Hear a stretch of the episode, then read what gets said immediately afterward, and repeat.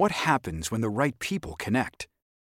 At MITRE, breakthrough technology advances, people fulfill their passions, diversity fuels innovation, and our way of life thrives.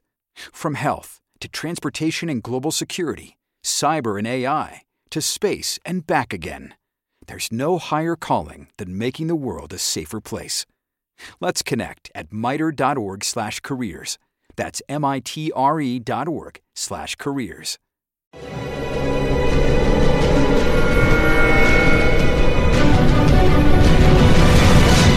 Yo documental.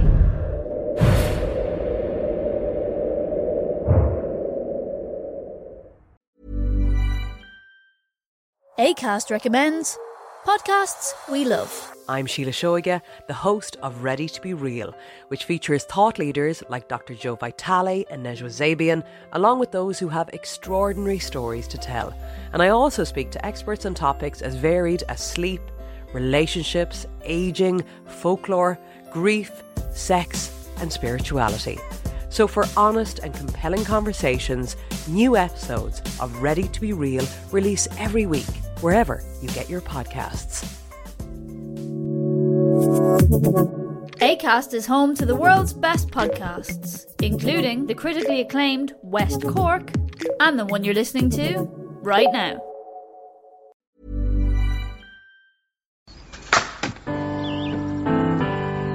William Steele jamás olvidó sus orígenes. Pertenece a la primera generación de su familia nacida libre. Criado en Nueva Jersey, Steele se mudó a Filadelfia con 26 años para trabajar de jornalero. Pero era ambicioso. Un hombre que aprendió por su cuenta a leer y a escribir y que quería hacer algo con ello. Era organizado, era trabajador, era un gran comunicador.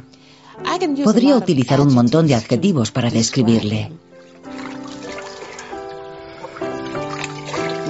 La mayoría de atributos que todos queremos en un gran líder los tenía él. En otoño de 1847, Steele solicitó un trabajo en la Sociedad Antiesclavitud de Pensilvania. Empezó de oficinista, pero tenía como objetivo algo mucho más importante. Tal vez sea el medio para conseguir algo que me recompense en el futuro. Quiero libertad y progreso. Entre sus tareas figuraban las actividades oficiales propias de la sociedad, correspondencia, documentación administrativa y la publicación de un periódico abolicionista conocido como El Hombre Libre de Pensilvania. Pero Steele sabía que su objetivo secreto era el mantenimiento de una red de resistencia clandestina dedicada a ayudar a los esclavos a escapar del sur. Era una causa revolucionaria. El ferrocarril subterráneo era un movimiento en masa de desobediencia civil. Fue el primer movimiento en masa de la historia americana, en el que un gran número de americanos se sacrificaron por los derechos humanos de otros. Eso jamás había sucedido antes.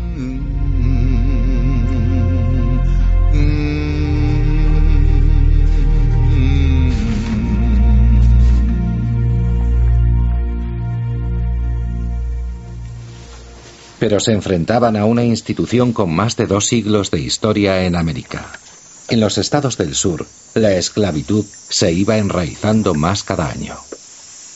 En 1860, el valor en dólares de los esclavos de América, y en ese año habría unos 4 millones de esclavos, el valor en dólares de esos esclavos era mucho mayor que el valor en dólares de todos los bancos, de todos los ferrocarriles y de todas las empresas de América juntos.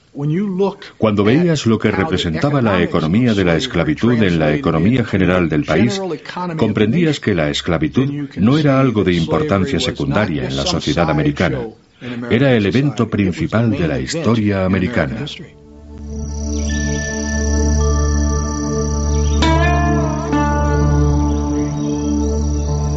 En la economía de plantaciones del sur, donde el algodón era el rey, la mano de obra de los esclavos era el motor del crecimiento.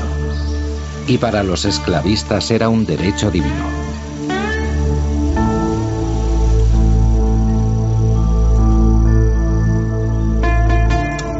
Había gente que pensaba que la esclavitud se acabaría. Yo no lo creo. a menos que hubiera una razón económica para que no siguiéramos teniendo valor. Pero mientras la gente pudiera esclavizar a otra gente, iban a hacerlo, e iban a luchar a muerte por su derecho a hacerlo.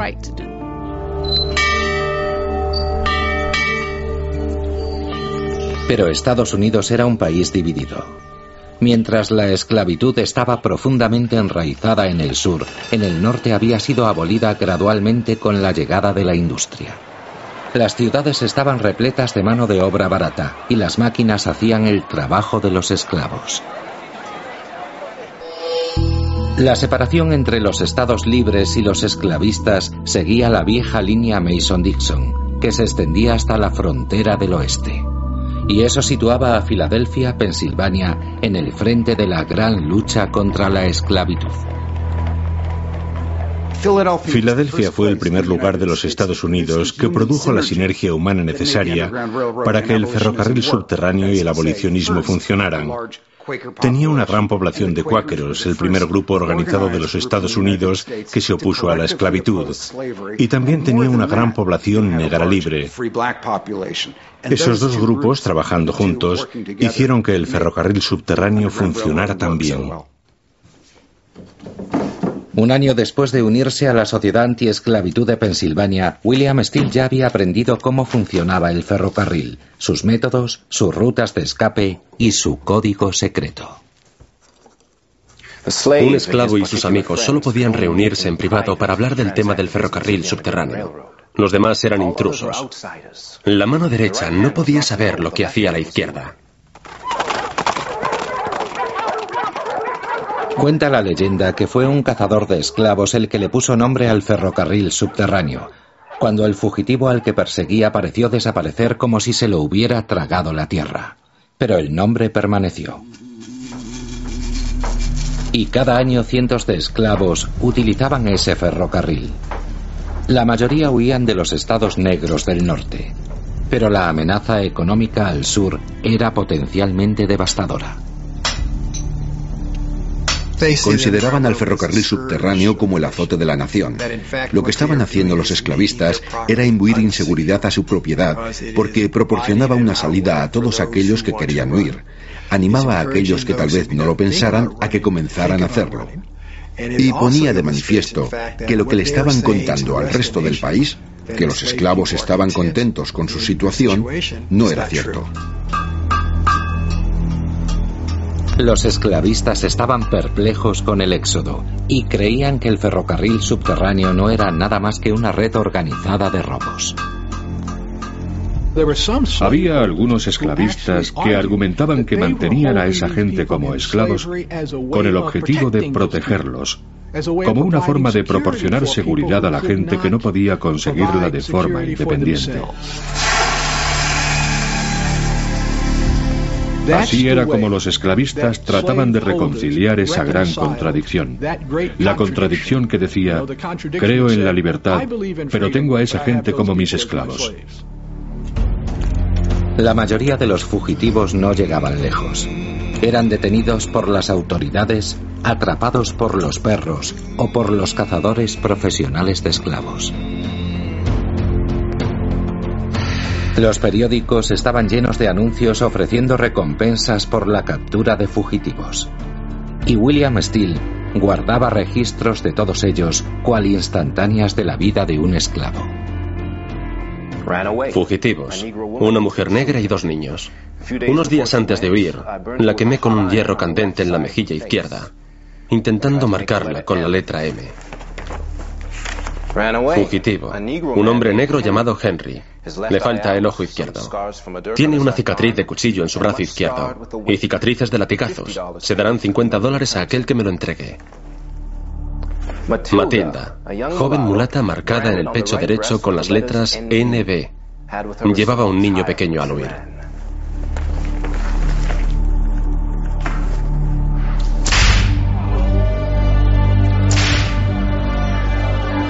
De todos los motivos para huir, las palizas, los trabajos forzados, la dieta del hambre, ninguno podía compararse con el hecho de que te separaran de tu familia.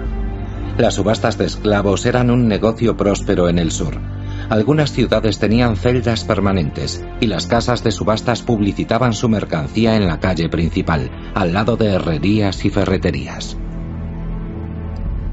Te puedes recuperar de unos latigazos aunque tendrás cicatrices, pero cuando te arrebatan a tus hijos, a tu familia, es una pérdida que nunca se olvida. Pasa a formar parte de ti, de tu carácter, y ellos temían eso. El lugar más indefenso en el que alguien podía encontrarse era sobre una plataforma de subastas. Los horrores de la plataforma de subastas se veían reflejados en las desgarradoras separaciones diarias a las que sometían a los oprimidos. No hay dolor que pueda describirlo ni mente capaz de imaginarlo. Y muchos de los pasajeros toman la determinación de intentar ser libres desde dicha plataforma o cuando ven que pueden acabar en ella.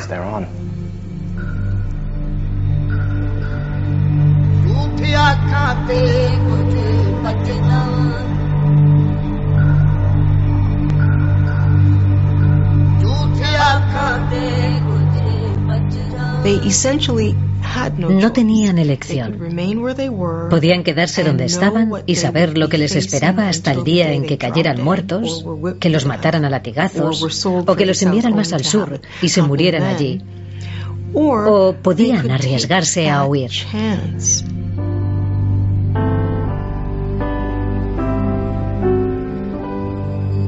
La propia madre de William Steele se arriesgó. Escapó de una plantación de Maryland mucho antes de que William naciera. Pero pagó un precio horrible. Al igual que millones de personas de mi raza, mi madre y mi padre nacieron esclavos pero no querían vivir y morir así. Mi padre compró su libertad trabajando muy duro. Madre no vio otra escapatoria para ella y para sus hijos que huir de los horrores de la esclavitud.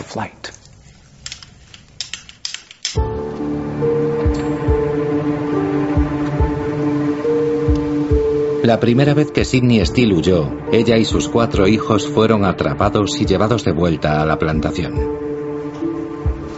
Pero ella estaba decidida a volver a intentarlo. William recuerda que ella le hablaba de un recuerdo que la perseguía desde la infancia. Había sido testigo de cómo le volaban la tapa de los sesos a su propio padre con un arma de fuego, apuntada deliberadamente a la cabeza por su dueño borracho. Solo necesitaba media posibilidad para intentar conseguir su libertad.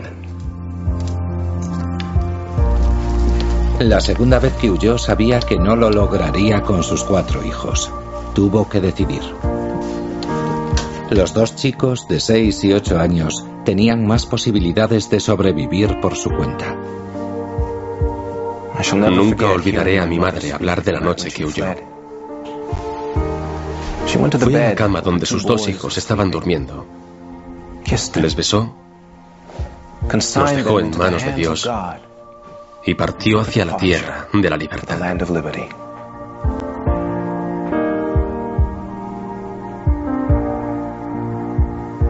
Piense lo que eso significa para una persona. Tuvo que decidir a cuáles de sus hijos dejaba en manos de la esclavitud para que ella y sus otros dos hijos pudieran disfrutar de la libertad. Es horrible tener que tomar esa decisión. ¿Cómo se puede tomar una decisión así?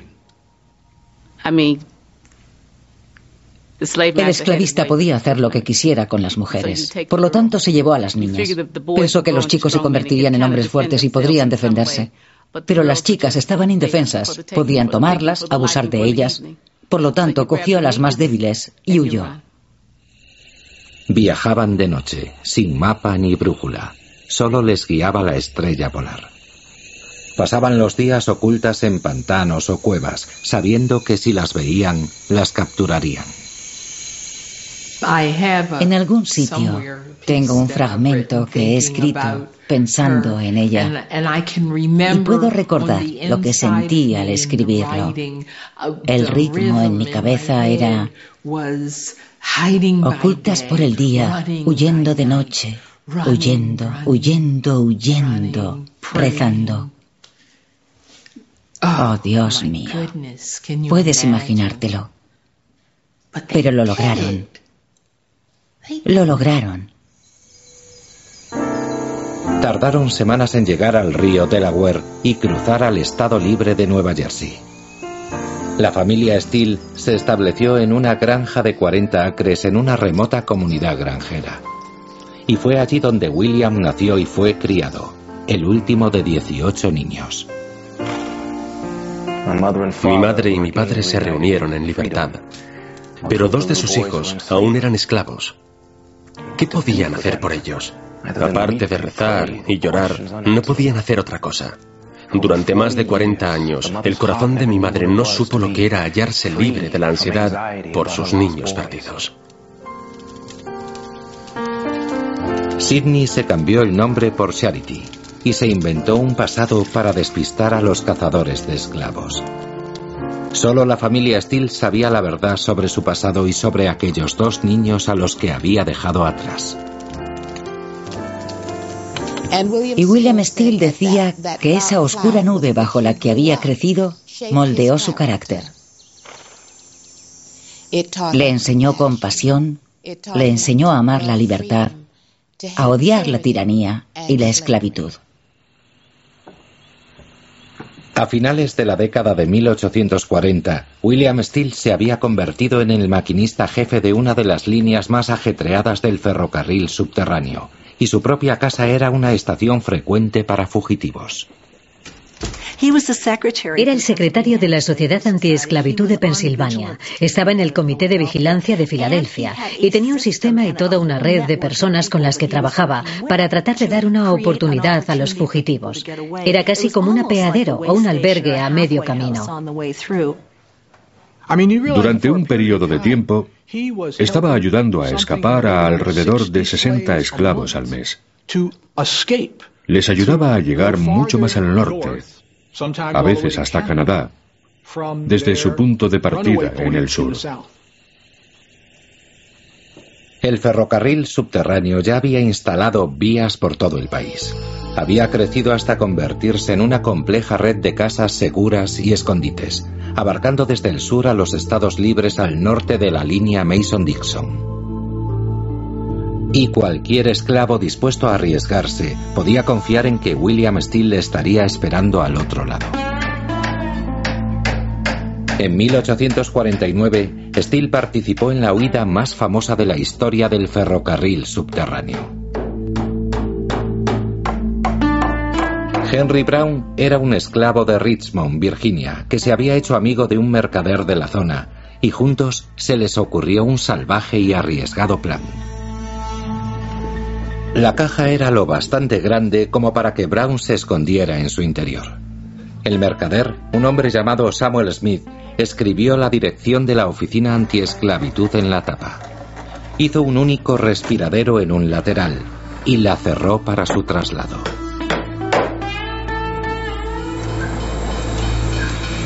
Las 28 horas siguientes, Henry Brown sufrió en silencio, luchando por conseguir aire pasando de tren a barco de vapor y a carreta.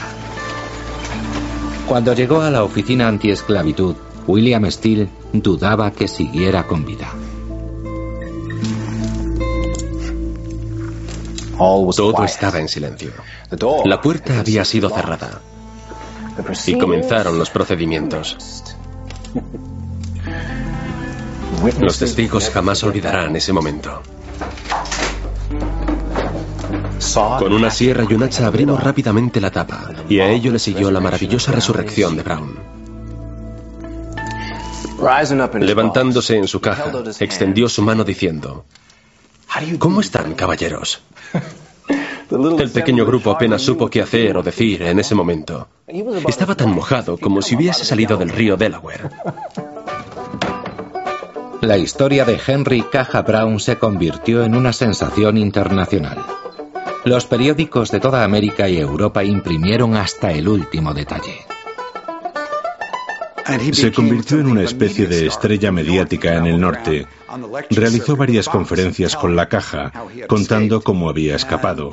Su historia llegó al sur y consecuentemente a partir de entonces hubo un mayor escrutinio de cajas con destino al norte. Por supuesto, el hombre que ayudó a Caja Brown a escapar fue descubierto por culpa de un nuevo invento llamado telégrafo. Cuando intentó el mismo truco algunos meses después, el esclavista envió un mensaje a Filadelfia y el cargamento fue interceptado. Samuel Smith fue detenido y condenado por ayudar a esclavos fugitivos, cumpliendo una condena de ocho años en la cárcel. Era un recordatorio de que el secretismo era la regla básica del ferrocarril subterráneo. La prudencia dictaba que incluso los fugitivos deberían desconocer los nombres de sus colaboradores y viceversa. Estos tampoco debían saber el nombre de los fugitivos. El riesgo de ayudar a fugitivos siempre estuvo presente, y la seguridad de todos los involucrados dependía de guardar silencio. Pero Steele fue el que rompió su propia regla. Empezó a acumular notas secretas detallando las historias de los fugitivos de dónde venían, cómo escaparon y la familia que dejaron atrás. Era una práctica peligrosa.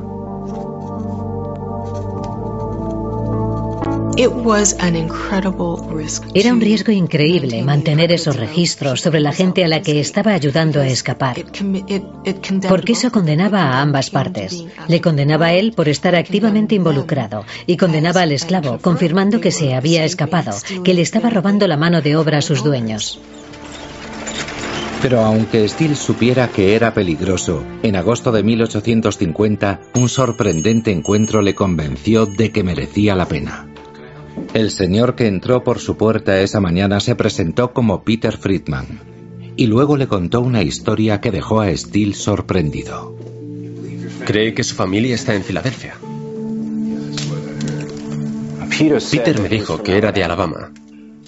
Me contó que él y un hermano mayor habían sido secuestrados de algún lugar de esa zona hacía unos 41 o 42 años, cuando era un niño con solo 6 años. Mamá se llevó a nuestras dos hermanas. El extraño le dijo a Steele que creía que había nacido esclavo en Maryland. Pero a los seis años, él y su hermano fueron secuestrados y vendidos a un tratante de esclavos en Alabama. Cuando su hermano mayor falleció, Peter juró no morir esclavo como él. Aceptó más trabajos como jornalero y sepulturero. Pasaron años antes de que ahorrara los 500 dólares que costaba su libertad. Ahora con casi 50 años había recorrido 2.500 kilómetros en busca del más mínimo rastro de información sobre su familia. ¿Recuerda el nombre de sus padres? Luego le pregunté si recordaba el nombre de sus padres, a lo cual me respondió que su padre se llamaba Levin y su madre, Sidney. William Steele empezó a reconocer el hecho de que estaba emparentado con Peter.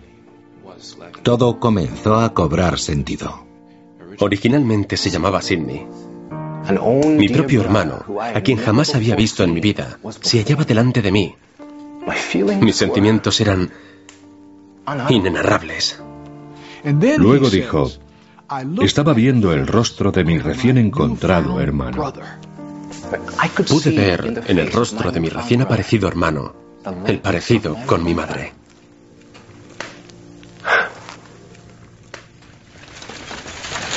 Steele también averiguó la auténtica historia tras el secuestro que recordaba Peter. Fue el castigo por la huida de su madre. En cuanto el esclavista se dio cuenta de que ella se había fugado y de que no podía encontrarla, se vengó vendiendo a los dos niños y enviándolos mucho más al sur, a un lugar en el que estaba seguro de que jamás los encontraría. Fue pura casualidad que los hermanos se encontraran, y Steele se preguntaba cuántos otros jamás volverían a reunirse con sus familias. Ha sido un largo viaje. En cuanto tuvo esta experiencia con Peter Steele,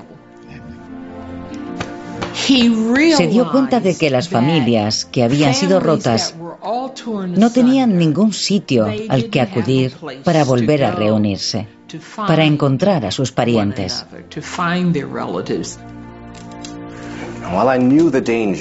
Aunque conocía el riesgo de mantener los registros, se me ocurrió la idea de que en este vasto e inmenso país, miles de madres y niños separados por la esclavitud estaban en una situación similar, viviendo sin el más mínimo conocimiento del paradero de sus parientes. Miles de fugas, dolorosas separaciones, Gente dando palos de ciego en busca de padres perdidos, hermanos, hermanas e identidades. Era algo que me obsesionaba. No mucho después, un periódico abolicionista publicó una historia sobre Peter Steele con el titular El secuestrado y el rescatado. Describió los desesperados intentos de Peter para conseguir cinco mil dólares para comprar a su mujer y sus tres hijos a su dueño en Alabama. La historia llamó la atención de un veterano del ferrocarril subterráneo llamado Seth Conklin. Se enteró de la historia de Peter Steele. Le conmovió. Se le ocurrió un plan para recuperar a la familia de Peter Steele en Alabama. Hasta ese momento había muy pocos casos de conductores del ferrocarril que hubieran llegado tan al sur y lograran sacar con éxito a algún fugitivo. No se conocía casi ninguno. Por lo tanto, la ambición de Seth Conklin por lograrlo ya era sorprendente de por sí. Él, comportándose como un buen samaritano, se presentó voluntario, sin reclamar salario ni recompensa, para rescatar a la mujer y a los tres hijos de Peter Steele. La magnitud de esta oferta no se podía describir.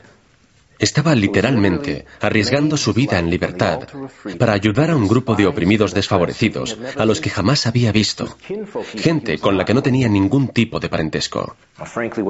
Le comunicamos sin reservas los peligros y dificultades que se encontraría a lo largo de cientos de kilómetros de territorio de esclavos. En resumen, le dijimos que, a no ser que tuviera mucha suerte, la tarea le costaría la vida. Pero Conklin era un aventurero y estaba decidido a intentarlo. Viajó a Alabama haciéndose pasar por un molinero en busca de trabajo. Encontró a la mujer de Peter y a sus hijos y huyeron de noche. Su plan era seguir las rutas fluviales 500 kilómetros hacia el norte a Indiana y llegar a una estación segura. Lo logró. Lo consiguió. Tardaron una semana, pero corrieron, corrieron y llegaron a Indiana, a una línea del ferrocarril subterráneo en Indiana. Y viajaron mucho más al norte, hasta que entonces trágicamente fueron capturados. Unos días después, Steele se enteró por sus contactos de que madre e hijos habían sido enviados de vuelta a Alabama. Judy was boring. Hello. Then Judy discovered ChumbaCasino.com. It's my little escape. Now Judy's the life of the party. Oh, baby, Mama's bringing home the bacon. Whoa, take it easy, Judy. The Chumba life is for everybody. So go to ChumbaCasino.com and play over 100 casino style games. Join today and play for free for your chance to redeem some serious prizes. chumba ChumbaCasino.com. No purchase necessary. Void where prohibited by law. 18 plus terms and conditions apply. See website for details. With the Lucky Land slots, you can get lucky just about anywhere. This is your captain speaking. Uh, we've got clear runway and the weather's fine, but we're just going to circle up here a while and uh, get lucky. No, no, nothing like that. It's just these cash prizes add up quick. So I suggest you sit back, keep your tray table upright, and start getting lucky.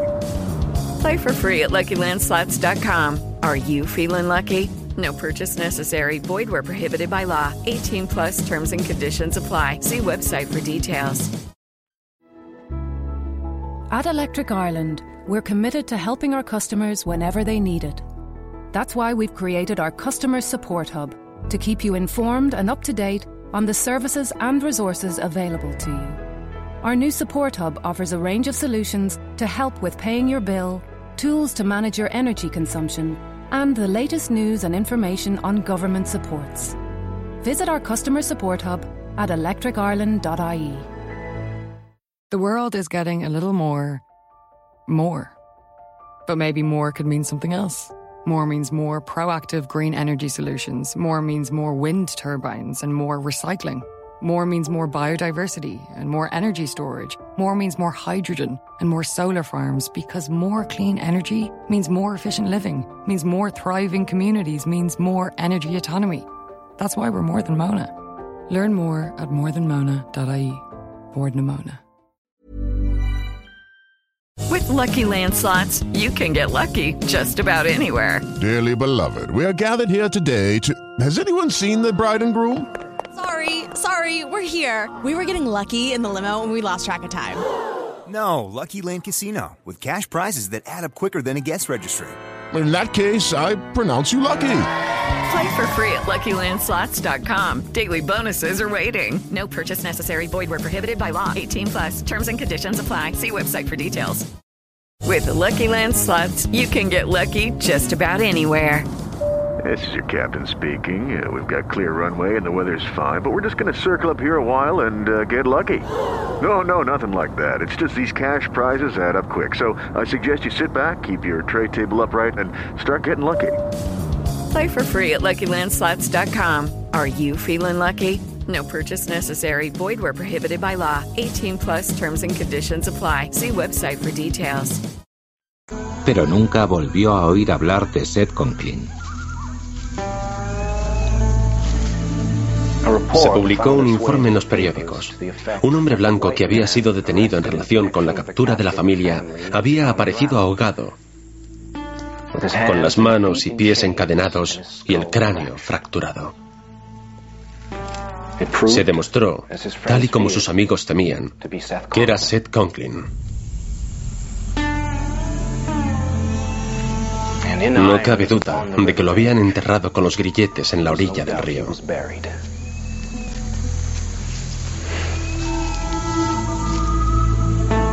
La tarea del ferrocarril subterráneo siempre había sido peligrosa. Pero en otoño de 1850 los riesgos aumentaron. En un esfuerzo por calmar al sur y cerrar el ferrocarril subterráneo, el Congreso aprobó la Ley de Esclavos Fugitivos. La ley de esclavos fugitivos de 1850 proclamaba que todos los estados y territorios de los Estados Unidos debían devolver los esclavos fugitivos o afroamericanos huidos a sus dueños o a la gente de sus dueños, y que dichos agentes tenían derecho a buscarlos en cualquier zona de los Estados Unidos. Significaba que ya no había refugio alguno para los esclavos fugitivos, por muy lejos que estuvieran, ni por mucho tiempo que hiciera que se hubieran fugado. La aprobación de la ley de esclavos fugitivos tuvo un efecto dramático sobre los negros de Norteamérica. Muchas de esas personas que habían huido a los estados del norte, que ya se habían establecido, construido hogares, que ya formaban parte de las comunidades y que estaban construyendo sus vidas allí, de repente se veían amenazados. Nadie estaba a salvo. La nueva ley también obligaba a todo ciudadano a ayudar a recapturar a los fugitivos, bajo pena de prisión o multas. El día que se aprobó la ley de fugitivos, incluso los abolicionistas más valientes comenzaron a temer que un esclavo fugitivo ya no estuviera a salvo en ninguna parte del país, ya fuera en el norte o en el sur. Era como su último recurso. Te vamos a arrebatar la última posibilidad que tenías de ser libre. Porque mientras pudieras llegar al norte y vivir como una persona libre, bien. Pero si la frontera ya no existía en los Estados Unidos, tenías que irte mucho más al norte. Porque si te pillaban podrían llevarte de vuelta. Por lo tanto, ya no eras libre. Siempre tenías que estar alerta, siempre huyendo. Nunca sabías cuándo alguien podía acercarse y decirte, sí, es mío, me lo llevo de vuelta. Ahora los agentes del ferrocarril subterráneo corrían muchos más riesgos. Y Steele guarda sus registros cada noche en la cripta de un cementerio. Si lees otras historias sobre gente que había colaborado con el ferrocarril subterráneo, verás que cuando se aprobó la ley de esclavos fugitivos de 1850, muchos decidieron destruir los registros que habían llevado, para asegurarse de que no los capturaban, pero Steele era admirable por el hecho de que estuvo dispuesto a seguir guardando esos registros a pesar del peligro que corría haciéndolo. Pero si la intención de la ley era cerrar el ferrocarril subterráneo, el efecto fue el opuesto.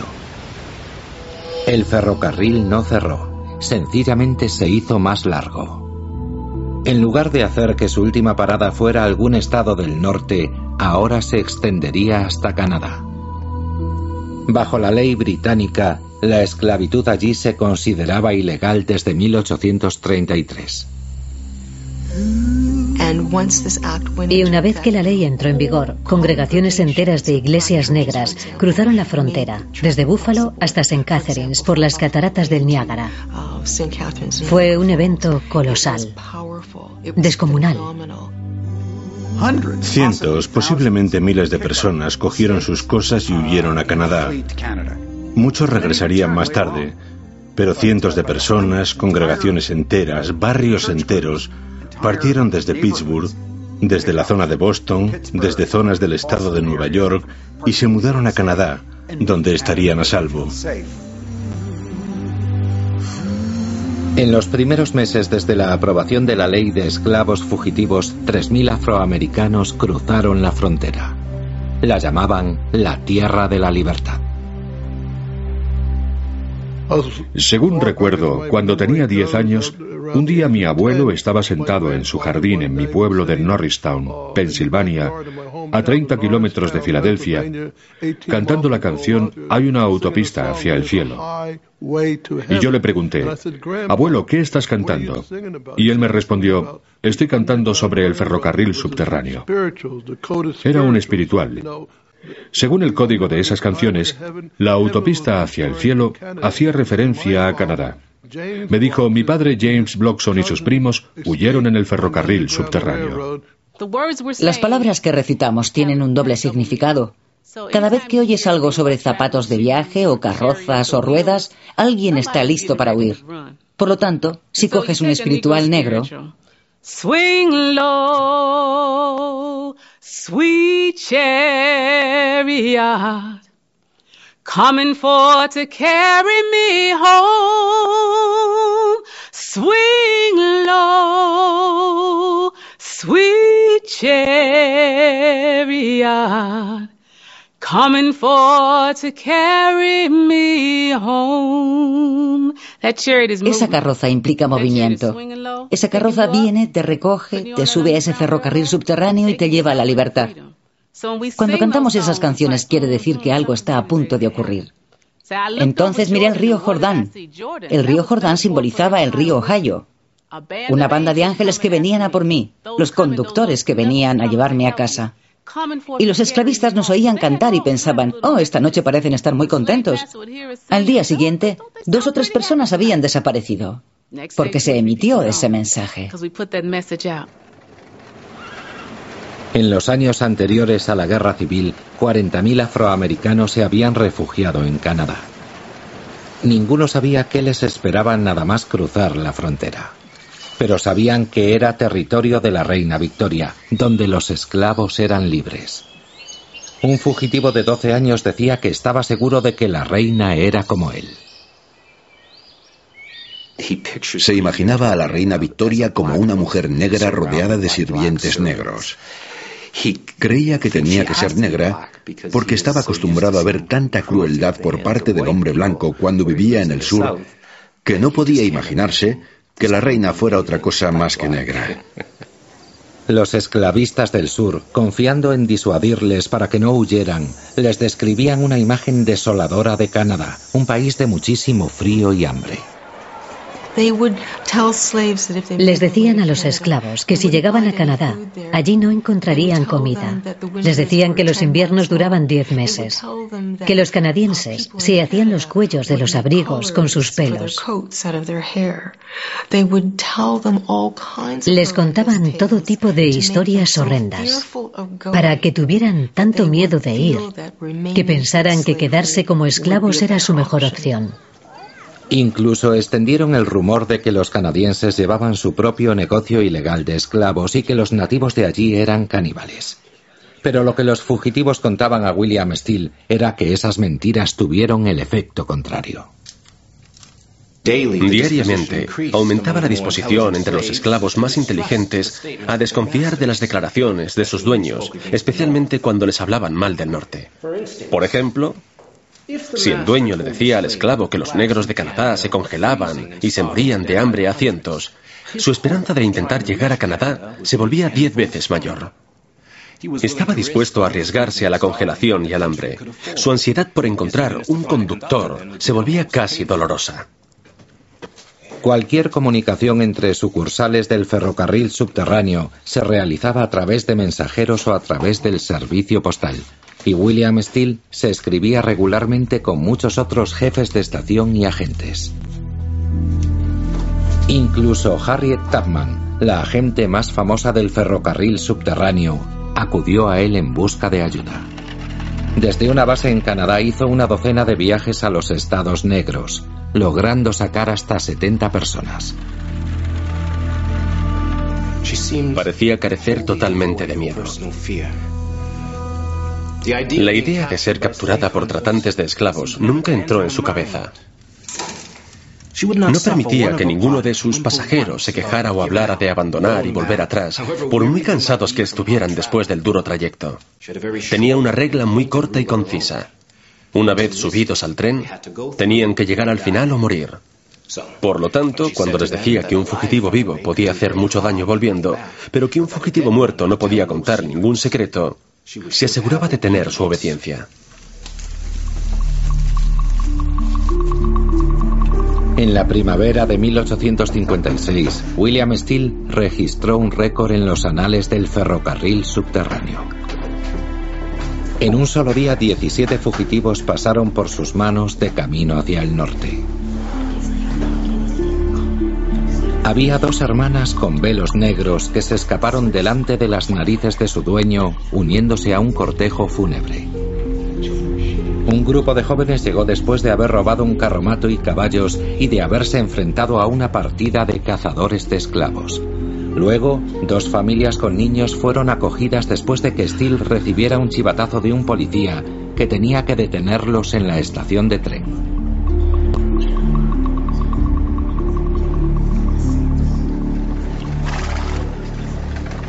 Filadelfia había emergido como una de las estaciones principales del ferrocarril subterráneo, y la participación de Steele era el secreto peor guardado de la ciudad. Parecía un objetivo fácil para los agentes federales. Habría sido extremadamente fácil vigilar su casa, y seguramente lo harían a menudo. Pero la cuestión es que el ferrocarril subterráneo, al menos en Filadelfia, estaba protegido por la opinión pública. En Filadelfia no había ninguna voluntad política de perseguir activistas del ferrocarril subterráneo. Y lo que es más, las leyes de Pensilvania estipulaban que cualquier esclavo que entrara en el estado en compañía de su dueño tenía automáticamente derecho a su libertad. Y William Steele personalmente puso esa ley a prueba. Steele estaba trabajando en la oficina antiesclavitud de Filadelfia cuando un mozo de un hotel situado al lado del puerto le entregó una nota escrita a mano con rapidez. Señor Steele, señor, ¿Puede venir al Hotel Lotwoods lo antes posible? Aquí hay esclavos fugitivos y quieren su libertad. La nota provenía de Jane Johnson, una esclava que viajaba a Nueva York con su dueño, un famoso político llamado John Wheeler. Cuando preparó el viaje cometió un grave error. La ley de esclavos fugitivos estaba bien clara. Los fugitivos debían ser devueltos a sus dueños y todo el mundo debía participar en la captura de un fugitivo. Pero no había ley alguna que dijera que un esclavo que entrara en un estado libre con su dueño tuviera que ser devuelto a él. Steele y un colega bajaron al puerto y llegaron justo cuando el ferry de las cinco estaba a punto de partir. Encontraron a Jane encubierta y Steele le dijo que tenía derecho a irse. Tienes derecho a tu libertad según las leyes de Pensilvania, habiendo entrado en el estado con tu dueño. Si prefieres la libertad a la esclavitud, tienes la oportunidad de aceptarla ahora. Tranquila. No tengas miedo de tu dueño. No queremos obligarte a marcharte. Solo queremos que conozcas tus derechos. Recuerda, si pierdes esta oportunidad, tal vez nunca tengas otra. Cuando Jane le respondió, Quiero mi libertad, Steele la sacó del barco y la llevó a un carro que los esperaba. Pero la historia no se acabaría ahí. Su dueño era un funcionario del gobierno federal, con amigos bien situados en el sistema judicial, y unos días después William Steele fue detenido y acusado de rebelión, asalto y agresión. Como fue un evento bastante notable, se convirtió en noticia. Tuvo una difusión tremenda. El gobierno federal y sus agentes de Filadelfia, sus aliados del Partido Demócrata local, el partido pro esclavitud de la época, vieron esto como una oportunidad, tal vez, de acabar con la oficina antiesclavitud. El caso federal contra William Steele se basaba en la afirmación de Wheeler de que su esclava había sido secuestrada. Pero todo se desmoronó cuando apareció una testigo sorpresa, Jane Johnson. Como mujer libre, podía testificar legalmente en defensa de Steele. Deliberadamente, Jane respondió de forma refinada y en su propio nombre. Se dirigió a todos los presentes. Nadie me obligó a irme. Nadie tiró de mí. Nadie me secuestró. Me fui por voluntad propia. Prefería morir antes que volver. El juez John Kane, un esclavista, reconoció a regañadientes que la fiscalía no tenía caso contra Steele.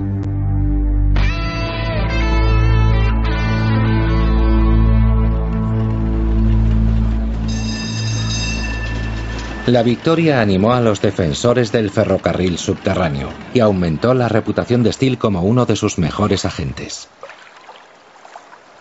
Era el hombre. No sé si utilizo este término correctamente, pero creo que era el hombre de referencia. Conseguía resultados. Y se le ocurrieron algunos trucos nuevos. Siguiendo su consejo, Anne Maria Wims, de 15 años, se fugó de Washington DC disfrazándose de Joe el cochero. Steele concertó que su propio médico la esperara con un caballo y una carreta a las puertas de la Casa Blanca. Una vez hecho esto, Joe recibió una orden, conduce. Y Joe obedeció valientemente. El caballo salió al trote y el médico iba sentado en la carreta como si hubiera acabado de conseguir un lucrativo encargo de la Casa Blanca y volviera de camino a casa a darle a su mujer la buena nueva. Llegaron a la casa de William Steele en Filadelfia el día de Acción de Gracias. Pero había una recompensa de 500 dólares por la cabeza de María. Por tanto, a la mañana siguiente se la pasó a otro agente para que la acompañara al norte, a Canadá. Varias ramificaciones del ferrocarril llegaban a la frontera, pero dos vías principales llevaban la mayoría del tráfico. Una línea cruzaba por las cataratas del Niágara, la otra a través de la entrada de Detroit. Pero incluso ese último tramo del viaje era arriesgado. Los cazadores de esclavos merodeaban por los pueblos fronterizos y en ocasiones los fugitivos eran atrapados a las puertas de la libertad. Pero aún así seguían viniendo.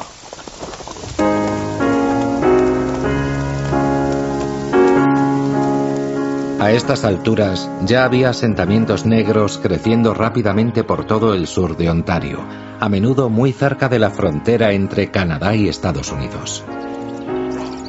Uno de los más prósperos estaba en Buxton, cerca del pueblo de Chatham, a 80 kilómetros de Detroit cruzando el río. Se veía un gran afecto entre ellos a medida que se formaban las comunidades. Gente de Mississippi que vivía al lado de gente de Arkansas, de Alabama, de Pensilvania, de Delaware. Estados totalmente distintos. Y eso demuestra, de muchas formas posibles, a veces con pequeños detalles, que encontraron esa tierra prometida con la que soñaban cuando eran niños. En su apogeo, el asentamiento de Buxton era una próspera comunidad de unos 1.200 antiguos esclavos. Pero miles más se estaban estableciendo en las ciudades de Chatham, Angesburg o Toronto, y en docenas de comunidades entre ellas. Y para la mayoría, era la primera vez que experimentaban la ciudadanía. La gente podía votar, lo cual ya era un inmenso avance. Podían servir como jurados, podían testificar en su propia defensa en un juicio, un auténtico derecho civil al que habían tenido acceso. Podían educar a sus hijos y educarse ellos. Esto era, si no perfecto, y no creo que fuera perfecto, pero era mejor que la idea de volver a la esclavitud en cualquiera de los estados del norte de los Estados Unidos.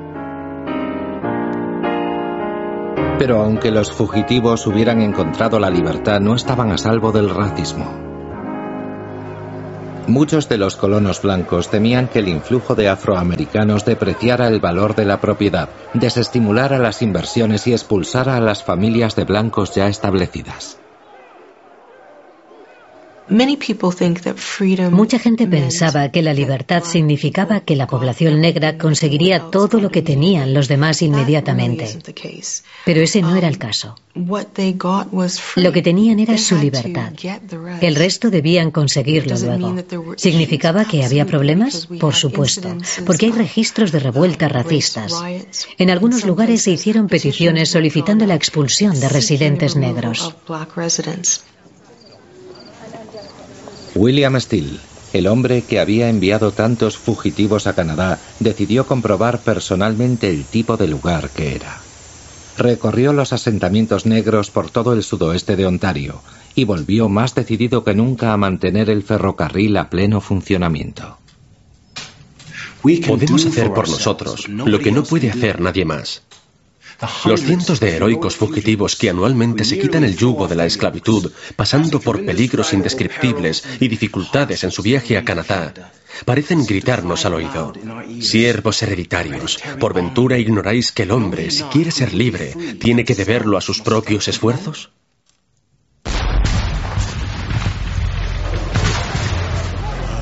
Pero en abril de 1861, el ferrocarril subterráneo seguía funcionando cuando los primeros disparos de la guerra civil, el bombardeo del fuerte Sumter, dieron paso al conflicto. Dos meses después del comienzo de las hostilidades, William Steele renunció a su puesto en la Sociedad Anti-Esclavitud de Pensilvania. En sus 14 años de servicio en el ferrocarril subterráneo, ayudó a más de 800 esclavos fugitivos a escapar.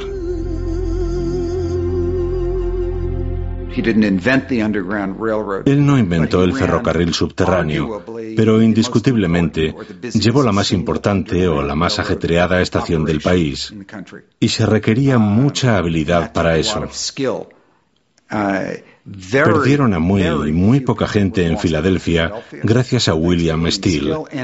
Y en los años 40 y 50 esa era la medida del éxito. ¿Perdiste a alguien? ¿Los capturaron de nuevo?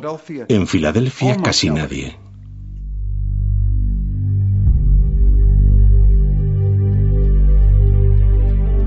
El 3 de julio de 1863 se decía que el humo del campo de batalla de Gettysburg podía verse desde la frontera con Canadá.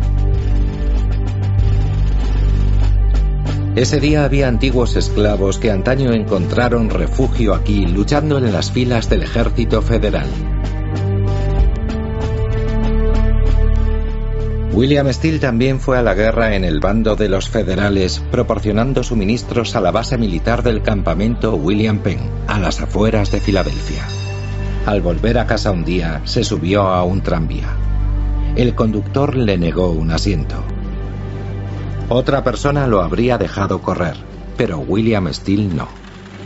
Lanzó una campaña de ocho años que llegó hasta el gobernador estatal, y que condujo a la desegregación de los tranvías de Filadelfia. Después de la guerra, Steele entró en el negocio del carbón y demostró ser tan astuto en los negocios como había sido en el contrabando. Se convirtió en un hombre muy rico. En la última reunión de la Sociedad Antiesclavitud de Pensilvania en 1872, Steele recibió permiso para publicar las notas que había escrito. Y por eso, aunque tenemos las historias que son auténticas y que son conmovedoras sobre el movimiento esclavista, También tenemos la maravillosa, la maravillosa historia de la humanidad entre los hombres, de unas personas que ayudaron a otras. Y de no haber sido por William y sus escritos, no conoceríamos eso. Y al contar la historia del ferrocarril subterráneo, William Steele esperaba estar escribiendo algún tipo de manual sobre historia. La importancia de preservar sus historias para que pudieran conducir a una futura reunificación de las familias resultó increíblemente importante. Y con el tiempo demostró ser una mina de oro para ayudar a las familias a reencontrarse, tanto en los días de Steele como en las siguientes generaciones. Todavía se utiliza hoy en día para reunir a los descendientes de los esclavos fugitivos. El New York Times llamó a William Steele el padre del ferrocarril subterráneo, pero él se veía como otro soldado más de la causa. Él admiraba a aquellos que tuvieron el valor de huir. Él creía que las futuras generaciones necesitaban héroes y que esas eran las personas más heroicas que él se podía imaginar sin ningún tipo de comparación. Por lo tanto, quería sus historias para el futuro. Cuando William Steele murió en 1902 a los 81 años, su libro ya había sido reconocido como la versión más auténtica de los momentos más brillantes de uno de los episodios más oscuros de la historia de América. Ahora sabemos quién era esa gente. No eran solo una masa de personas sin rostros y sin nombre que se agachaban para recoger algodón. Eran individuos y sus historias merecen ser recordadas. Ahora, gracias a Dios, ya no tenemos más esclavitud que nos oprima. Ya no tenemos más tiranos de los que huir. Las cárceles y el ferrocarril subterráneo son cosas del pasado. Sin embargo, no olvidemos los días de servidumbre. Recordemos constantemente el pozo del que fuimos excavados y la roca de la que fuimos arrancados, para que nuestros hijos vean lo que sus padres sufrieron. Y alcémonos de lleno hacia Dios y hacia la libertad. Mientras vivamos.